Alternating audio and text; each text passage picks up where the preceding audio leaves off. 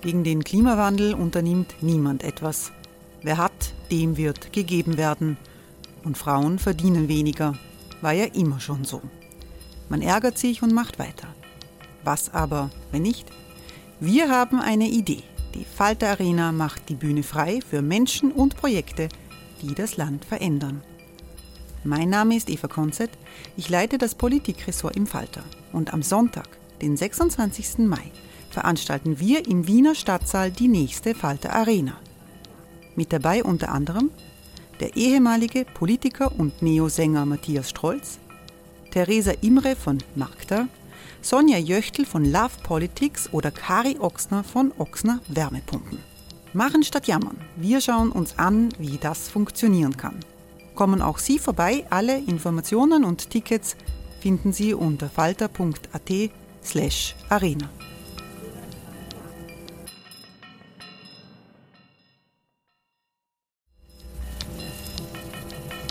slash arena. Falter-Podcasts werden durch Werbung unterstützt. Das hilft bei der Finanzierung unseres journalistischen Angebots.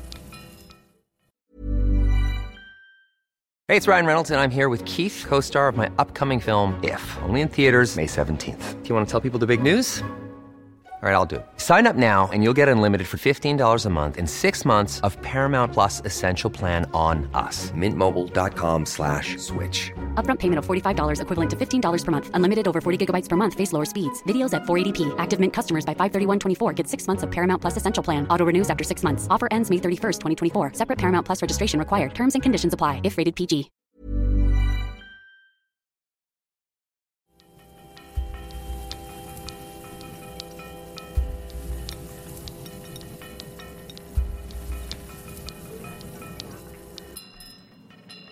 Sehr geehrte Damen und Herren, herzlich willkommen beim Falter Podcast. Mein Name ist Eva Konzett, ich leite das Politikressort im Falter und heute widmen wir uns einem Thema, dem sich, ja, wie soll ich es sagen, Österreich eigentlich nicht so gern widmet. Es ist ein Thema, das wir ein bisschen an die Deutschen abgetreten haben. Der Wirecard-Skandal und seine Folgen. Auch die politischen. Wirecard das war der milliardenschwere Finanzkonzern, gelistet im deutschen DAX-Index, der im Sommer 2020 plötzlich pleite ging. Einer, der sich durch alle Akten und Dokumente gearbeitet hat, ist Fabio De Masi. Und deshalb freue ich mich besonders, ihn heute hier begrüßen zu dürfen. Herzlich willkommen. Ich freue mich dabei zu sein. Herr De Masi, Sie waren Mandatar des Deutschen Bundestags. Sie saßen dafür die Linke, das tun Sie nicht mehr, das sei hier angemerkt. Und Sie haben als Mitglied des Finanzausschusses im Bundestag sich schon mit Wirecard beschäftigt, als eigentlich noch alle geglaubt haben, das sei ein richtig toller, richtig innovativer Finanzkonzern. Sie haben an den CEO von Wirecard, an Markus Braun, schon im März 2020 einen Brief geschrieben, also vor der Pleite. Warum haben Sie das gemacht? Ja, ich habe mich ähm, seit 2017 äh, mit Wirecard beschäftigt weil ich einen Hinweis bekommen habe, damals äh, von einem Journalisten der ähm, Deutschen Wochenzeitung Die Zeit. Und der hatte mich so ein bisschen äh, auf dem Schirm, weil ich zuvor im Europäischen Parlament war und dort äh, bereits mit ja, ähm, der Recherche zu Finanzskandalen auf mich aufmerksam gemacht hatte. Und er hat gesagt, er hat nicht so richtig einen Ansprechpartner in Deutschland, der sich das Thema äh, vielleicht mal ansieht. Und dann war ich eigentlich seit 2017 an dem Unternehmen dran. Und man muss auch bedenken, das war die Zeit so nach der Finanz- und Eurokrise, die noch sehr meine Zeit im Europäischen Parlament geprägt hatte. Und da wurde so erzählt, ja, äh, die Banken, die haben uns jetzt hier viele Probleme bereitet, aber jetzt gibt es ja die neuen Spieler auf dem Finanzmarkt, die sogenannten Fintechs, die also im Zeitalter des Internets mit unseren Daten ähm, den Banken Konkurrenz machen. Und da gab es auch aus meiner Sicht sehr viel Unkritisches dazu im Europäischen Parlament. Also es gab dann Veranstaltungen von Abgeordneten, die waren gesponsert von diesen Unternehmen. Und mich äh, hat das immer fasziniert, also die technologische Entwicklung einerseits, aber ich habe mir auch Gedanken gemacht, was passiert denn eigentlich, wenn auch große Datenunternehmen, sagen wir Apple oder, oder Facebook oder ähnliche, wenn die jetzt in den Finanzmarkt drängen. Und deswegen dachte ich, da steht auch eine größere Geschichte dahinter. Und dann habe ich den sogenannten Satara-Bericht gelesen. Das war so ein Bericht von sogenannten Leerverkäufern, die auf fallende Aktienkurse wetten. Und die haben heftige Vorwürfe gegenüber der Wirecard AG formuliert. Mein Problem war aber, erstmal hatte ich keinen Ansatzpunkt, um Nachfragen zu stellen im Bundestag, denn die Bundesregierung hätte immer gesagt, das ist ein privates Unternehmen, wenden Sie sich an das Unternehmen. Wir haben damit nichts zu tun. Und als dann langsam sich die Berichterstattung äh, intensiviert, es waren wenige Journalisten, es gab auch sehr viele ja, Jubelarien in der deutschen Presse auf Wirecard, aber dann gab es eben auch die Artikel der Financial Times von Dan McCrum. Und dann hatte ich einen Ansatzpunkt, um bei der deutschen Finanzaufsicht nachzufragen und habe dann, glaube ich, die erste parlamentarische Anfrage im Frühjahr 2019 gemacht. Und dann bin ich heftig attackiert worden, also von anonymen Nutzern aus dem Internet. Und da bin ich hellhörig geworden. Ich habe da gemerkt, das ist kein normaler Finanzkonzern. Also wenn der Hund ähm, zubeißt, wenn man ihn reizt, dann weiß man, ähm, es gibt einen Grund dafür. Genau, exakt. Und äh, das war eben vielleicht auch das neue Phänomen des Internets über die sozialen Medien, Twitter, die sind ja meistens gar nicht sozial, die sind sogar häufig ziemlich asozial, äh, so wie sich da Nutzer aufführen. Aber ähm, das war sozusagen einer äh, der Gründe, dass ich einfach hellhörig geworden bin, weil ich habe gedacht, das ist kein Zufall. Also da gab es so richtige Trollarmeen, die einen dort äh, dann kritisiert haben. Und ich kann ja verstehen, wenn Leute sagen, okay, jetzt kommt hier ein Abgeordneter und redet vielleicht mein Aktieninvestment schlecht. Aber das war organisiert. Und da habe ich gemerkt, äh, irgendetwas stimmt mit diesem Unternehmen nicht. Auf der anderen Seite, offiziell ist eben Wirecard aufgetreten als ähm, das Unternehmen, das im DAX gelistet ist. Ähm, das dort die Commerzbank verdrängt hat, also das Symbol des, des alten Geldes, jetzt eben das neue Geld, äh, wie Sie es genannt haben. Man war in Europa, glaube ich, sehr stolz darauf, äh, dass man selber so ein Unternehmen vorzeigen konnte und dann nicht nur auf die Amerikaner äh, oder amerikanische Lösungen zurückgreifen musste. Erzählen Sie mir noch ein bisschen oder mir und der, der Hörerschaft so ein bisschen auch die Atmosphäre damals. Ja, wir müssen ja bedenken, durch die neuen großen Internetkonzerne, die sind ja mächtiger als, sagen wir, die mächtigsten Ölkonzerne oder Automobilkonzerne je waren. Also ich glaube, ähm, die größten Big Tech-Unternehmen in den USA, die haben einen Marktanteil an der ähm, US-Börse, äh, der noch nie von einer einzelnen Industrie so groß war. Und das hat natürlich damit zu tun, dass wir täglich durch äh, unsere digitale Technologie durch das Internet hm, Milliarden Datenpunkte hinterlassen, wenn wir etwas suchen in einer Suchmaschine wie Google. Und natürlich war dann immer die große Frage in der Frühphase des Internets, wie verdiene ich damit Geld? Und wir erinnern uns, als äh, das Internet so in den Kinderschuhen steckt. Also ich erinnere mich noch ähm, die lauten Geräusche, äh, die das immer machte, wenn man sich einwählte, so über die Telefonbuchse in das Internet und dann hat es Ewigkeiten gedauert, bis ich da mal irgendwie eine Homepage aufgebaut hat. Es gab noch kein Amazon, noch kein Zalando, also man konnte nicht äh, irgendwie im Onlinehandel viel Geld verdienen oder so. Aber ähm, es gab äh, damals in der Frühphase, als auch Wirecard entstand, äh, eben Geschäftsfelder wie die Zahlungsabwicklung für Pornografie oder für Online-Glücksspiel. Ähm, und dort tummelte sich Wirecard, weil die hatten dann sogenannte Dialer zum Beispiel. Und wenn dann äh, Leute auf Pornoseiten waren, dann hat sich sozusagen im Hintergrund so eine Software installiert und dann sind die für die weitere Zeit, die sie im Internet verbracht haben oder auf dieser Seite, gab es dann sehr hohe, sehr hohe Telefongebühren, weil ähm, die sind quasi auf eine Überholspur auf der Datenautobahn gelenkt worden, durften diese schnellere Spur nutzen, weil eben noch nicht genug Datendurchleitungskapazität da war, um dieses etwas Wortungetüm zu nutzen. Also es gab, sagen, noch nicht genug Autobahnen im Internet. Und dann hat man ihnen eine Überholspur gewährt und dann mussten sie aber eine sehr hohe Rechnung dafür bezahlen. Und das war so ein Graubereich. Das war vielen Leuten natürlich peinlich, ähm, wenn dann auf einmal die Telefonrechnung kam. Und die haben dann meistens still und leise gezahlt, damit es da äh, keine Probleme gibt. So, und ähm, dann sind irgendwann Verbraucherschützer eingeschritten. Dann ist dieser Bereich auch ein Magnet für, für Geldwäsche, weil ich die Umsätze leicht manipulieren kann. Die organisierte Kriminalität hat dort viele Zahlungen durchgewickelt. Im Bereich Pornografie gab es immer ähm, Angebote aus dem Bereich Kindesmissbrauch und sonstiges. Und äh, auch das Online-Glücksspiel wurde in den USA hart sanktioniert und das hat dann Wirecard Probleme in seinen ursprünglichen Geschäftsfeldern bereitet.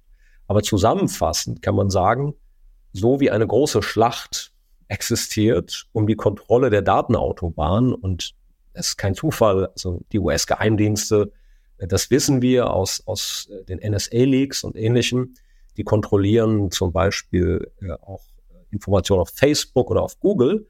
Und natürlich haben auch Sicherheitsbehörden zum Beispiel ein Interesse, diese Datenspuren, diese vielen Datenpunkte, die wir tagtäglich beim elektronischen Bezahlen auslösen, da Einblicke zu erhalten, weil denken wir jetzt an den Ukraine-Konflikt und die Wirtschaftssanktionen. Unabhängig davon, wie man zu diesem Wirtschaftskrieg steht, ist es natürlich so, dass um die Sanktionen durchzusetzen, äh, muss ich natürlich auch die Finanzströme überwachen. Und deswegen spielen diese Finanzkonzerne im digitalen Zeitalter eben nicht nur eine ökonomische Rolle, sondern auch eine geopolitische Rolle. Und in diesem Spielfeld tummelte sich Wirecard. Wirecard tummelt sich dort nicht mehr, weil 2020 im Frühsommer, im Juni, dann klar wurde, das Geschäftsmodell hat nicht ganz so gut funktioniert. Es haben 1,9 Milliarden Euro gefehlt. Ähm, äh, der CEO Markus Braun musste das zugeben. Er ist dann zurückgetreten. Und der zweite im Bunde, und weil ich vorhin gemeint habe, wir haben das ein bisschen an die Österreicher, an die Deutschen abgetreten, muss man erwähnen, es handelt sich bei beiden Männern um Österreicher, also sowohl bei Markus Braun als auch eben bei dem ominösen Jan Marsalek, ähm, über den wir jetzt vielleicht ein bisschen sprechen sollten. Jan Marsalek war der Finanzvorstand von Wirecard und ist nach der Pleite, ja, der Demasia ist verschwunden. Er ist verschwunden. Er war nicht ganz, er war nicht der Finanzvorstand, er war der Chief Operating Officer. Also man könnte sagen, äh, das Mädchen für alles im Vorstand ähm, sozusagen. Ähm, also er hat quasi das operative Geschäft geleitet und er war Asienvorstand. Und Asien war so wichtig ähm, aus einem Grund, weil die Wirecard ist mit phänomenalen Zahlen gewachsen jedes Jahr. Und um zu begründen, woher diese Gewinne kommen, haben sie gesagt, naja, wir sind in ganz riskanten Märkten in Asien. Wir wickeln zum Beispiel Zahlungen ab, die Visa und Mastercard so riskant sind, ähm, mit irgendwelchen Händlern, äh, wo eben Visa und Mastercard sagen, wenn da jetzt zu viele Zahlungsausfälle oder ähnliches entstehen, dann wollen wir das nicht haben, weil dann müssen wir das immer rückabwickeln und das ist nicht gut für unsere Reputation. Und dieses Geschäft hat Wirecard übernommen und hat dann im Kern gesagt, ähm, okay, wir wickeln das äh, ab und äh, gehen dort selber ins Risiko und sichern das ab. Darf ich da ganz kurz, ähm, ja. einer, Herr, Herr Demasi, weil ich bin jetzt ein DAX-Konzern. Ich bin im DAX ja. gelistet. Ähm, die BaFin, also die Deutsche Finanzmarktaufsicht, schaut über mich, zumindest über den Bankenteil. Das wird, das wird jetzt hier zu kompliziert. Und ich sage, ich bin derjenige, der so riskante Geschäfte abwickelt in Asien, dass die Mastercard und Visa eigentlich nicht abwickeln würden. Ähm, das erscheint mir zumindest so, als wäre ich da schon auf Feldern unterwegs, die vielleicht ein bisschen shady sind. Absolut. Also die haben sozusagen nicht das äh, Prime-Geschäft gemacht, äh, wie man im Englischen sagen würde, sondern die waren schon in diesem Graubereich unterwegs, aber mh, hm, ich sag mal so, äh, dieses sogenannte Acquiring und Issuing nennt man das, ähm, das äh, ist durchaus äh, verbreitet gewesen.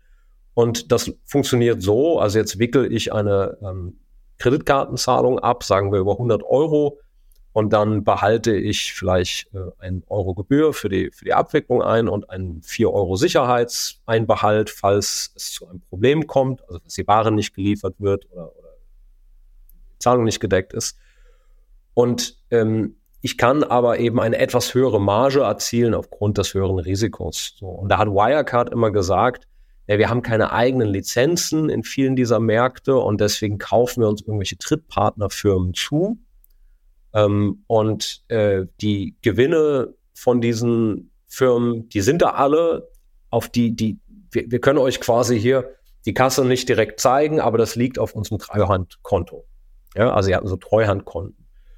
Und das Interessante, und dann komme ich gleich zu Jan Masalek, ähm, war eben, das war überwiegend in Asien dass äh, die hohen Gewinne von Wirecard sozusagen begründet wurden. Und deswegen war das Asiengeschäft, das Jan Masalek verantwortete, so wichtig und stand im Fokus der ganzen Aufregung um Wirecard und auch der, der, der kritischen Berichte. Und ähm, ja, später dann, als es dann zu diversen Prüfungen kam, kam dann irgendwann heraus, ähm, da liegt gar kein Geld auf den Treuhandkonten. Ein früheres Treuhandkonto stellte sich als das Spesenkonto einer Tanzbar ähm, heraus in Singapur und später nach, nach die Philippinen verlagert. Also das war schon auch teilweise ganz lustig und skurril, was man da ähm, so gelernt hat. Und äh, es gab schon immer Auffälligkeiten. Also zum Beispiel sind die wie dem Lineal gezogen, 30 Prozent gewachsen jedes Jahr. Und sie haben immer im letzten Quartal die Gewinne so hingebaut, dass das irgendwie gepasst hat. Und die wurden dann immer begründet mit ganz verschachtelten Sätzen, also fast schon esoterisch, wenn man diese Geschäftsberichte gelesen hat. Dann wurde zum Beispiel immer mit dem guten Weihnachtsgeschäft begründet. Nur in vielen asiatischen Ländern wird kein Weihnachten gefeiert. Also da hätte einem schon etwas auffallen können. Oder als letztes Beispiel, ähm, es gab dann einen Interimsvorsitzenden, nachdem Markus Braun sagen, zurücktreten musste aus den USA. Und er hat gemeint, er hätte im Kern in wenigen Minuten verstanden, ähm, dass dieses Geschäftsmodell faul war. Denn er hätte sich einfach die Frage gestellt, gibt es überhaupt 1,9 Milliarden Euro Devisen, also Fremdwährung, weil Euro ist ja aus Sicht der Philippinen eine fremde Währung, im philippinischen Bankensystem. Und dann hätte er, ich glaube, bei der Zentralbank angerufen und dann hätten gesagt, nö, so viel Geld gibt es ja gar nicht im Bankensystem. Ja, und dann war die Sache klar. Ja, Demasi, aber das bedeutet, dass selbst vor dieser spektakulären Pleite und unbeachtet der Frage, ob diese 1,9 Milliarden Euro existiert haben auf den Treuhandkonten oder nicht, man hätte in den Geschäftsberichten nachlesen können, dass Wirecard eben nicht so sehr daran arbeitete, was jetzt die Eigendarstellung war, ähm, also nicht so sehr an der, an der Kreditkarte der Zukunft, den bargeldlosen Zahlen ähm, etc. arbeitete, sondern eigentlich sein Geschäft mit sehr undurchsichtigen, intransparenten Geschäften in Asien gemacht hat, die Wirecard nicht einmal selber getätigt hat, sondern über Drittpartner abgewickelt hat. Genau, und es gibt so eine Krankheit, nenne ich das immer, äh, im Wirtschaftsleben. Also wenn so ein neuer Trend entsteht, so ein Hype, dann gibt es natürlich auch in so einer Goldgräberstimmung ähm, ja viele falsche 50er. Und leider ist es in der Politik auch sehr on vogue, dass man dann äh, mit diesen Erfolgsunternehmen auf dem roten Teppich stehen möchte. Und also Markus Braun, der hat sich, ich habe den immer so als alten Steve Jobs bezeichnet. Also ähm, ich mag die Alpen sehr, ich mag auch Österreich, aber ja, versucht so wie Steve Jobs äh, von Apple sich so einem Rollkragenpullover darzustellen und hat immer ganz komplizierte Reden gehalten und dann mit möglichst vielen Anglizismen, also dann irgendwelche Tech-Begriffe und so, die er da eingestreut hat. Und ähm, auf mich wirkte das alles, also das ist dann immer ganz lustig. Äh, ich sage das jetzt mal so, äh, wenn dann äh, irgendwelche äh, älteren Herren von der ÖVP oder der CSU da sitzen und ähm, dann irgendwie äh, so tun, als wären sie die Technikexperten, aber die scheitern schon an ihrem iPhone. Und ähm, ja, das war so die Stimmung. Und damit hat er das versucht äh, zu übertünchen. Und ähm, ja, viele Leute sind diesem Hype gefolgt haben das nicht hinterfragt. Und das Interessante ist aber natürlich, dass da auch viele Institutionen den Job nicht gemacht haben. Also die Wirtschaftsprüfer von EY haben zum Beispiel nie die Existenz dieser Konten wirklich äh, überprüft. Also am Ende gab es dann sogar, ähm, ganz am Ende gab es dann, äh, die, wurde quasi eine Art Bankgeschäft dort äh, vorgetäuscht und äh, aber EY hat in den ganzen Jahren nicht wirklich ähm, sich mal in den Flieger gesetzt und dann gesagt, wir wollen jetzt hier auch entsprechend das überprüfen. Und das ist durchaus bei so einem großen DAX-Konzern mit so vielen äh, Briefkastenfirmen in allen möglichen Ländern, ist das üblich, dass, äh, wenn das jetzt nicht die Portokasse ist, wo fünf Euro drauf sind, sondern ein Drittel der Bilanzsumme, 1,9 Milliarden Euro, dass man da natürlich auch nachguckt, ist das Geld wirklich da?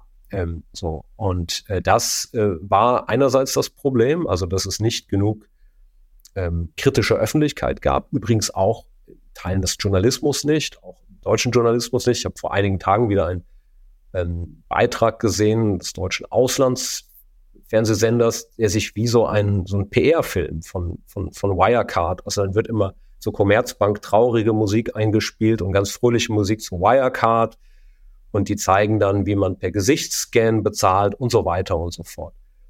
Und dann muss man einen weiteren Punkt betrachten, dass ja das, die Zahlungsabwicklung vor Online-Glücksspiel in den USA scharf sanktioniert wurde seit einigen Jahren. Und das war am Anfang ein Haupt, mit Hauptgeschäftsfeld äh, von Wirecard.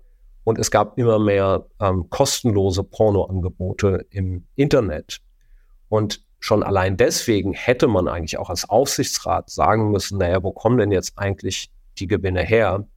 Ähm, das macht ja so äh, alles keinen Sinn und das ist eben auch nicht erfolgt. Also YouPorn hat Wirecard auch ein bisschen kaputt gemacht. Vielleicht, wenn wir ein paar Sachen noch aufdröseln. EY ist der Wirtschaftsprüfer, ähm, vormals Ernst Young. Die haben jahrelang ähm, die Bilanzen äh, von Wirecard geprüft und auch abgenommen.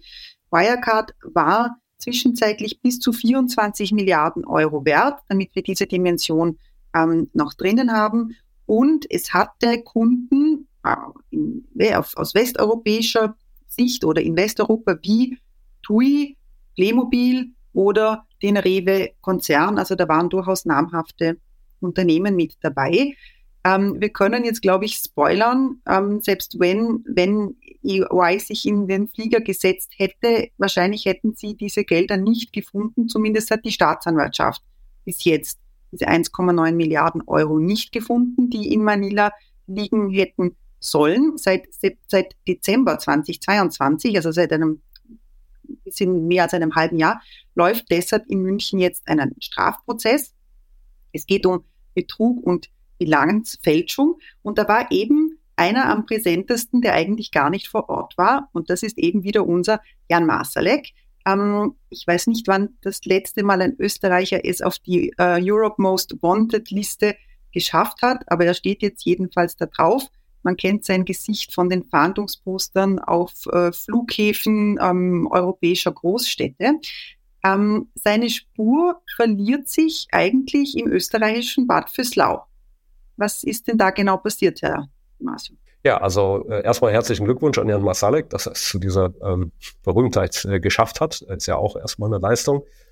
Er hat tatsächlich ähm, am 16, am, am 19. Juni 2020, Verzeihung, hat er Deutschland Richtung Österreich zunächst verlassen und äh, soll dann über ein ähm, über eine Cessna, äh, glaube ich, in Bad Vöslau nach Weißrussland weitergereist sein und es kamen wohl auch zwei Polizisten vor Ort, die ähm, eigentlich hätten äh, nochmal die, die, die Insassen der Maschine kontrolliert, aber ähm, ja, Jan Masalek war zu dem Zeitpunkt nicht vor Ort. Und dann sind die unverrichtete Dinge wieder abgezogen und weiß ich nicht, waren vielleicht in der Dorfkneipe ein Trinken, ich, ich weiß es nicht. Life is full of what ifs. Some awesome, like what if AI could fold your laundry? And some, well, less awesome, like what if you have unexpected medical costs? United Healthcare can help get you covered with Health Protector Guard fixed indemnity insurance plans They supplement your primary plan to help you manage out of pocket costs. No deductibles, no enrollment periods, and especially no more what ifs. Visit uh1.com to find the Health Protector Guard plan for you. Er hatte ja auch sechs Pässe, oder? Herr Dimasio, also er, hatte, er soll sechs Pässe gehabt haben. Er hatte ziemlich viele Pässe, ja, das ist richtig. Ähm, er, es ist allerdings äh, noch eines interessant an dieser Ausreise. Ähm, und da finde ich, kann man auch die deutsche Staatsanwaltschaft nicht aus der Pflicht nehmen. Hm, die deutsche Staatsanwaltschaft hat die Münchner Staatsanwaltschaft seit dem 16. Juni 2020, also drei Tage vor seinem Verschwinden, gewusst, dass die Bankbelege gefälscht sind von der deutschen Finanzaufsicht. Und damit standen natürlich schwerste Straftaten im Raum, weil es ging, wie gesagt, nicht um 5 Euro, sondern um 1,9 Milliarden Euro. Es lief bereits eine Sonderprüfung durch KPMG und KPMG hatte im Kern geschrieben, wir konnten keine Belege für die Gelder finden. Also wiederum Wirtschaftsprüfer, die genau. gerufen genau. worden sind, um. Die wurden gerufen, weil die Märkte nicht beruhigt waren, auch nach äh, dem erneuten Testat äh, durch EY. Und dann hat Wirecard gesagt, okay, dann holen wir jetzt sozusagen einen, einen weiteren Wirtschaftsprüfer, weil sie wurden jahrelang immer von derselben Unternehmen, von EY geprüft und da gab es schon immer auch den Vorwurf, dass es manchmal zu kuschelig ist, dass dann ähm, Unternehmen, Unternehmen wie, wie EY, es gibt eben äh, die sogenannten Big Four, also es gibt wenige große Wirtschaftsprüfer, die häufig Unternehmen auch beraten und dort saftige, äh, äh, saftige Honorare kassieren. Das ist ein, ein durchaus ein Milliardengeschäft. Und deswegen gab es auch immer den Verdacht, dass EY vielleicht, weil sie diese Aufträge nicht verlieren wollen, äh, nicht so richtig streng hinguckt. Und dann wurde eben der Wettbewerber KPMG geholt. Und äh, KPMG hat dann tatsächlich äh, gesagt, wir haben ja, also in dem etwas umständlichen Wirtschaftsprüfer Deutsch, dass sie keine Belege finden konnten für einen erheblichen Teil des Geschäfts. Und ähm, Markus Braun hat das dann etwas unrichtig dargestellt. Darauf stützt sich jetzt der Vorwurf der Marktmanipulation in der Öffentlichkeit. Ja, und äh, das war sozusagen die Vorgeschichte. Und man muss äh, noch hinzunehmen in das Gesamtbild. 2015 bereits gab es ein Rechtshilfeersuchen der USA wegen Zahlungsabwicklung für illegales Online-Glücksspiel an die Münchner Staatsanwaltschaft mit einer Razzia die bei Wirecard auch stattgefunden hat. Laut Aussage der früheren Sekretärin von Markus Braun mussten alle ihr ähm, Telefon und so abgeben, nur Herr Braun nicht, weil der gerade in Österreich weilte. Ich weiß nicht, ob sich das jetzt auf diese Razzia bezog, das müsste ich in den Akten nochmal nachlesen, aber also er gab schon einige Vorkommnisse und Herr Masalik war Beschuldigter in dem Verfahren. Ähm, es kam dann auch äh, zu einem Kontakt später. Ähm, das haben wir aber alles später erfahren, also auch mit einem früheren CIA-Beamten. Es gab da nach meiner Interpretation äh, eben auch äh, Gespräche mit US-Behörden, weil natürlich haben auch Sicherheitsbehörden ein Interesse zu sehen, wenn man so viele schmutzige Gelder abwickelt, wer sich da alles tummelt. Und manchmal sagen die eben, wir würden gern mal in diesen Datensätzen fischen. Ähm, und äh, das war die Vorgeschichte. Dieses Verfahren wurde unter etwas unklaren Umständen dann eingestellt. Und später äh, ist Jan Masalek bei der Münchner Staatsanwaltschaft erschienen, hat eine völlig unglaubliche ähm, Geschichte erzählt. Er hat nämlich gesagt, dass die Nachrichtenagentur Bloomberg Wirecard erpressen würde und sagen würde, wenn die ihnen nicht sechs Millionen Euro zahlen, dann würden sie kritische Berichte veröffentlichen, gemeinsam mit der Financial Times. Also eine wilde Verschwörungsgeschichte. Und ähm, einer der Kronzeugen war ein britischer Drogendealer, der mittlerweile verstorben ist. Und Jan Masalek äh, war wieder vor Ort. Und das führte dann zu einem sogenannten Leerverkaufsverbot. Also das erste Mal in der deutschen Nachkriegsgeschichte, dass für ein einzelnes Unternehmen gesagt wurde, Spekulanten dürfen jetzt äh, nicht mehr auf fallende Aktienkurse dieses Unternehmens wetten, weil hier quasi bewusst der Markt manipuliert wird. Es kam sogar zu einer Anzeige gegenüber dem Journalisten der Financial Times, der das Ganze recherchiert hat. Also das muss man noch kennen als, als Vorgeschichte. Das heißt, Masalek war schon öfters, ich will das mal so nennen, auffällig geworden. Und ähm, bis hin äh, zu Vorkommnissen, wo er zum Beispiel im Jahr des Kripal-Anschlags, des Anschlags auf einen äh, früheren äh, russischen Agenten, der sagen in, in, äh, in Großbritannien mittlerweile lebte. Ähm, äh, da soll er mit der äh, Formel für den Nervenkampfstoff und Dokumenten, die Russland entlasten sollten, vor Investoren in Großbritannien herumgewedelt haben. Also er tummelte sich dort überall. So, und jetzt äh, sind wir am 16. Juni 2020 es hat vor wenigen Wochen eine Razzia in Masaliks Wohnung stattgefunden, wo die Staatsanwältin später behauptet hat, naja, ähm, wir äh, hatten nicht genug Polizeikräfte und so und, und hätten da nochmal anrücken müssen.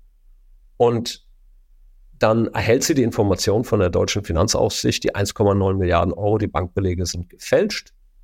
Es standen somit schwere Straftaten im Raum ähm, und klare, aus meiner Sicht, klare Verdunklungs- und Fluchtgefahr.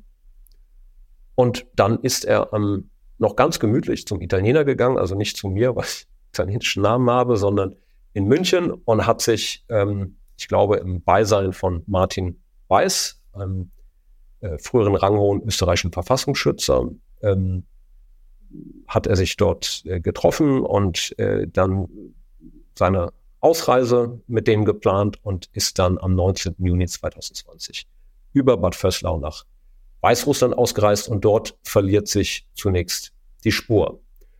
Und äh, nur noch das, ähm, als ob das noch nicht genug wäre in dieser irren Geschichte. Ich habe dann die Staatsanwältin im Bundestag gefragt, hm, warum haben Sie ihn denn nicht verhaftet? Und da hat sie geantwortet, sie hätte noch nicht genug Haftgründe gehabt, was äh, viele Juristen, mit denen ich spreche, völlig anders sehen. Ähm, weil die 1,9 Milliarden Euro, da waren die Bankbelege gefälscht. Ähm, also das war ja ganz klar, dass da etwas äh, faul war. Und dann hat sie, dann habe ich gesagt, äh, sie hätten ihn ja wenigstens mal zum Gespräch einbestellen können. Und dann hat sie gesagt, ja, Herr Demmer, Sie wissen, Sie in München ist die Postzustellung so langsam. Da wäre er ja schon weg gewesen. Und das ist ein Widerspruch. Also entweder sie wusste, dass er vorhat, sich abzusetzen, hat deswegen keinen Brief abgeschickt, weil die Post meinetwegen in München so langsam ist, dann hätte sie ja gewusst, dass er vorhat zu fliehen. Dann hätte sie also ihn sofort verhaften lassen müssen, wegen Flucht- und Verdunklungsgefahr. Oder sie wusste es nicht und dann hätte sie auch ihren Brief abschicken können. Aber das Interessante ist, sie hat ihm sogar noch Zeit gegeben, vermeintlich das Geld auf den Philippinen zu suchen. Das war nämlich sein Vorwand. Und als er dann nicht zu seinem Termin in München erschien, dann wurde auf einmal ein internationaler Haftbefehl ausgestellt, da war aber schon weg. Und äh, das Bequeme ist nun für alle Beteiligten, auch für den österreichischen Verfassungsschützer oder ehemaligen, dass äh, die Ermittlungen gegen ihn in dieser Sache auch eingestellt wurden, weil da kein Haftbefehl damals existierte, hm, war er auch kein Fluchthelfer im klassischen Sinne, sondern nur, sagen wir, ein Reiseplaner. Weil Masalek ist zu dem Zeitpunkt ganz legal aus Deutschland ausgereist. Das, das Reisebüro BVT, äh, wie man es vielleicht in diesem Fall auch nennen kann. Wir müssen vielleicht dazu sagen, Sie haben die Staatsanwältin im Rahmen eines Untersuchungsausschusses befragt im Deutschen Bundestag, der dann auch aufgesetzt worden ist, um die politischen Folgen des Wirecard-Skandals ähm, zu vermessen. Äh, Jan Masalek wird jetzt in Russland vermutet laut Informationen der Süddeutschen Zeitung hat er auch die russische Staatsbürgerschaft angenommen. Wir können das nicht verifizieren, aber jetzt hat er sich kürzlich in München beim Gericht gemeldet. Genau, er hat sich per Brief gemeldet und ähm, sich zum Prozess eingelassen. Das ist äh, ein, also Masalik soll immer einen besonderen Sinn für Humor gehabt haben. Ich finde, äh, der wird dort deutlich äh, mit diesem Schreiben.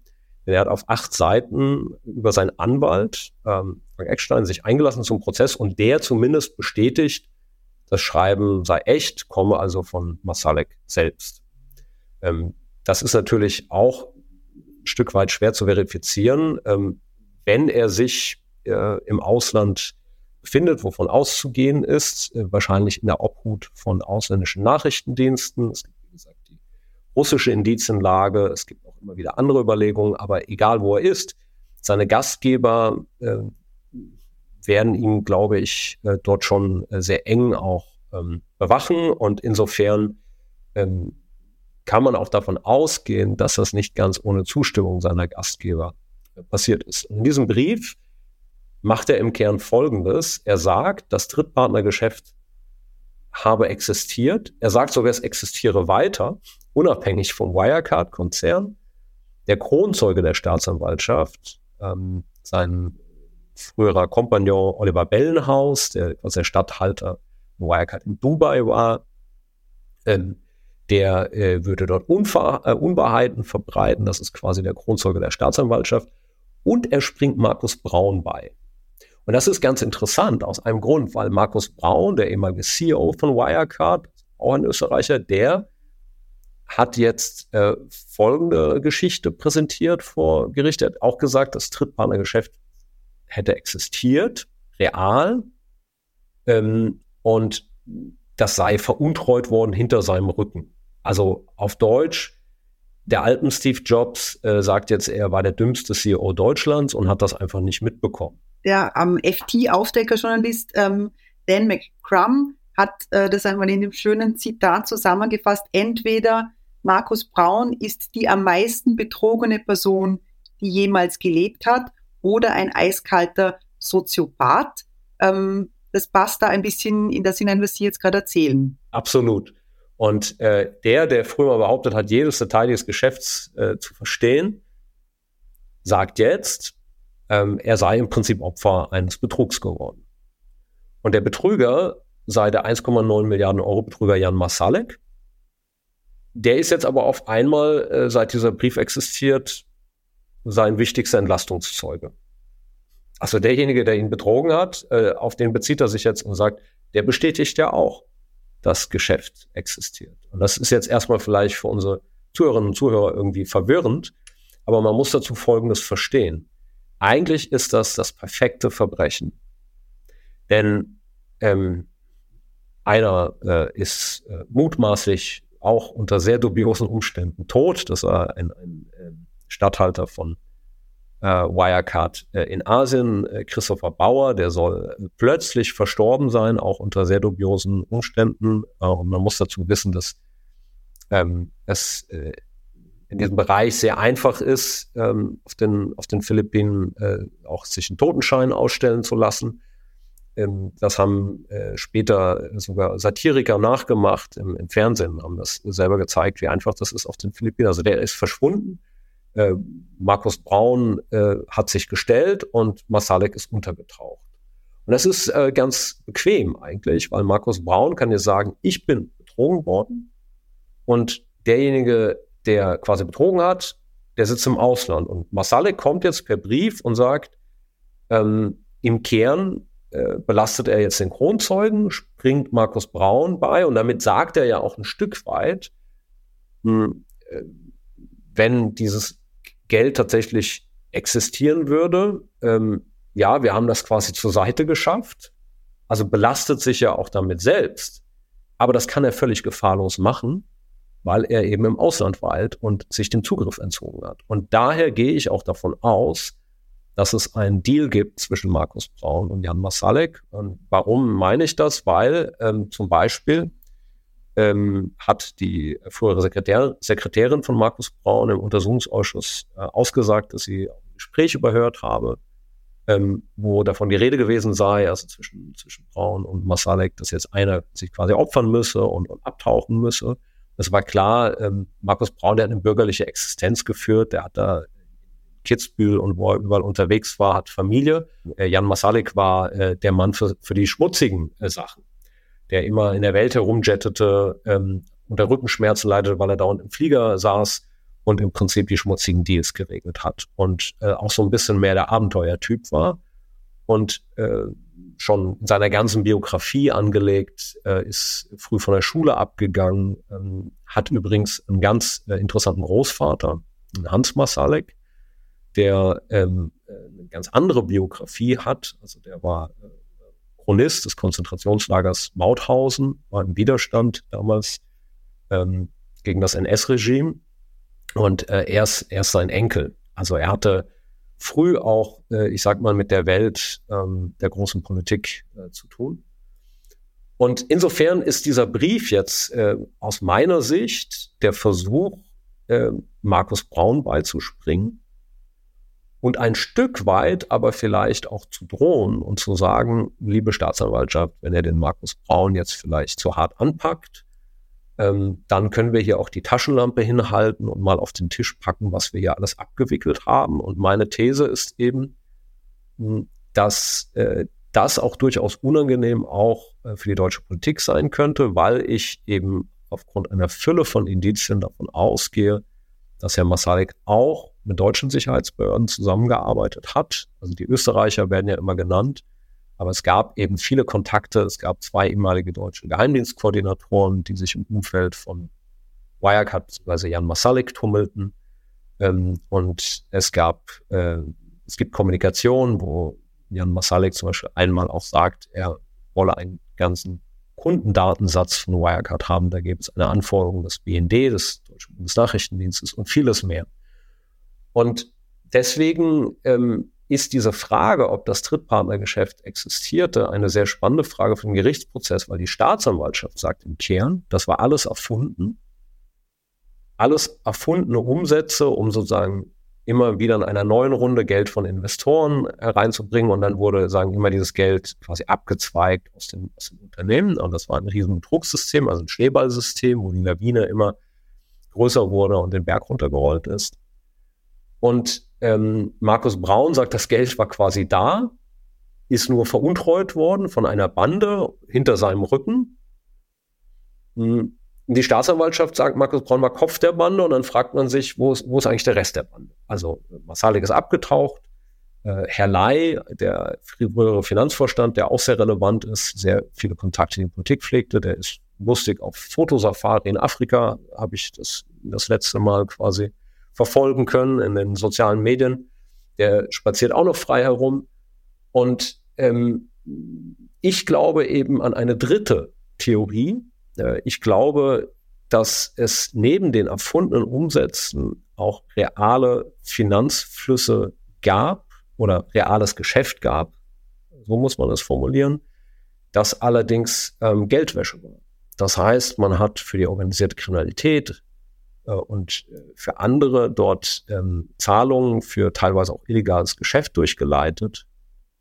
Und das ähm, Problem äh, ist sozusagen, äh, die, die, Staatsanwaltschaft, die Insolvenzverwalter haben immer gesagt, naja, das Geld, äh, das Geld existierte nicht, weil nach dem Zusammenbruch der Wirecard habe es keine einzige Kundenbeschwerde aus diesem Geschäft gegeben. Und wenn jetzt so ein Unternehmen zusammenbricht und dann die Zahlung nicht mehr abwickelt, dann würden sich ja irgendwelche Kunden beschweren.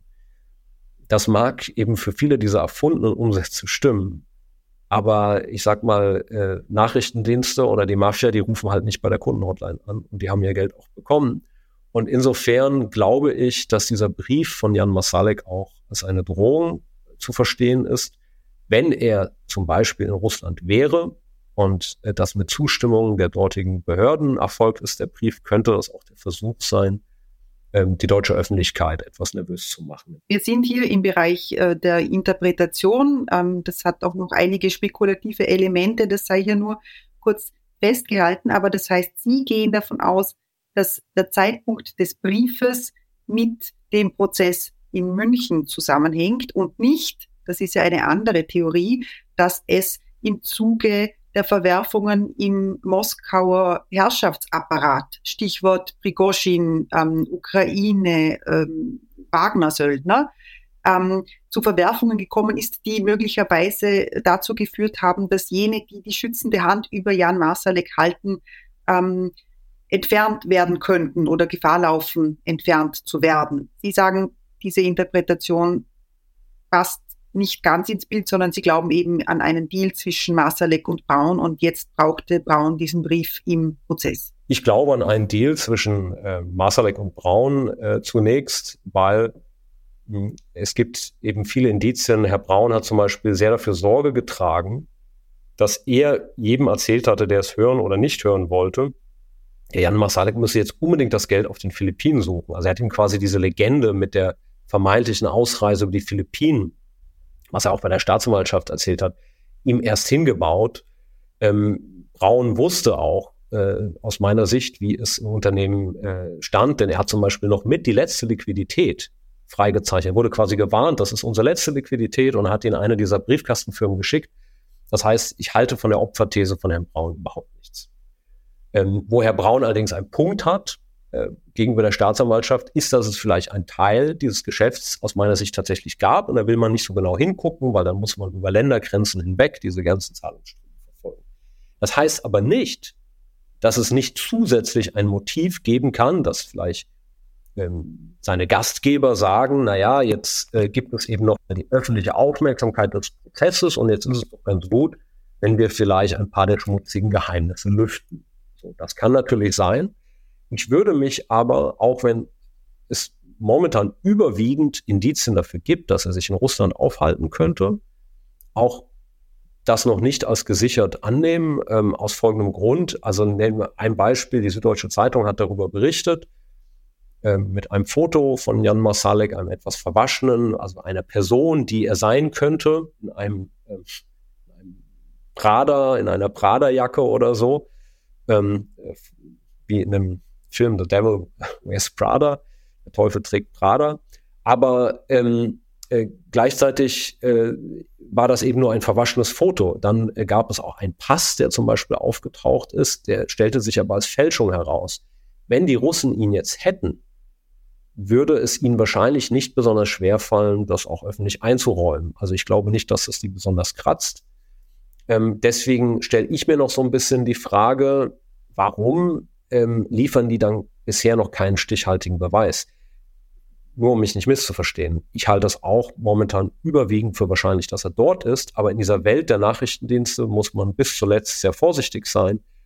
Masalek hat versucht, in allen möglichen Ländern, die sage ich mal, sicherheitspolitisch exponiert sind, Saudi-Arabien, China, Nahen und Mittleren Osten, Zahlungsströme abzuwickeln. Und es gibt durchaus eine starke Indizienlage, dass er das auch mit Unterstützung, also zum Beispiel hat ja die Bundesregierung für Wirecard ihr komplettes diplomatisches Gewicht in China in die Waagschale geworfen, inklusive der Bundeskanzlerin.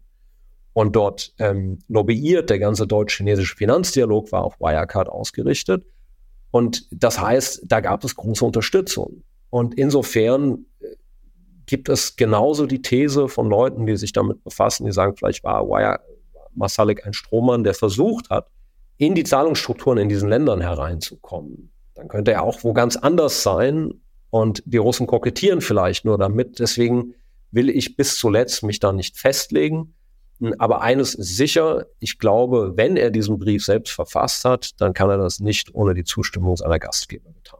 Sie haben von der ähm, deutschen Bundeskanzlerin gesprochen. Es ist die ehemalige Bundeskanzlerin Angela Merkel, die hat damals bei einer China-Reise eben Wirecard sehr gepusht. Wirecard war damals noch offiziell das große, die große Erfolgsstory, ähm, das, der Darling des DAX-Index. Mittlerweile ist es einer der größten Finanzskandale ähm, Europas mit möglicherweise, wie Sie das jetzt ähm, sehr breit und, und fundiert dargelegt haben, geopolitischen Konsequenzen, ähm, de, de, deren Ausmaßes wir uns noch gar nicht richtig bewusst sind. Wir warten auf weitere Briefe oder Meldungen von Jan Marsalek. Bis dahin sehen wir ihn auf Fahndungspostern an Flughäfen und Bahnhöfen mit Bart und ohne Bart. Das war ein kleiner Dive-In in den Prozess gegen Wirecard. Ähm, Herr De Masi, ich bedanke mich sehr herzlich, dass Sie dabei waren und uns das alles aufgedröselt haben. Ich bedanke mich sehr. Bis zum nächsten Mal. Ich habe zu danken und Grüße an Herrn Masalek, wenn er jetzt zuhört. Dem schließe ich mich gerne an. Das war der Falter Podcast. Es sei Ihnen an dieser Stelle auch ein Abo ans Herz gelegt. Sie können es ganz einfach abschließen unter www.falter.at slash Abo. Die Signation hat Ursula Winterauer gestaltet. Für die Technik zeichnet Philipp Dietrich verantwortlich. Ich darf mich verabschieden. Bis zum nächsten Mal und alles Gute.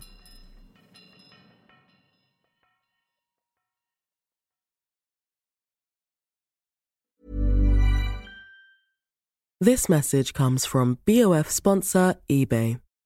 You'll know real when you get it. It'll say eBay Authenticity Guarantee. And you'll feel it. Maybe it's a head turning handbag, a watch that says it all, jewelry that makes you look like the gem, or sneakers and streetwear so fresh every step feels fly.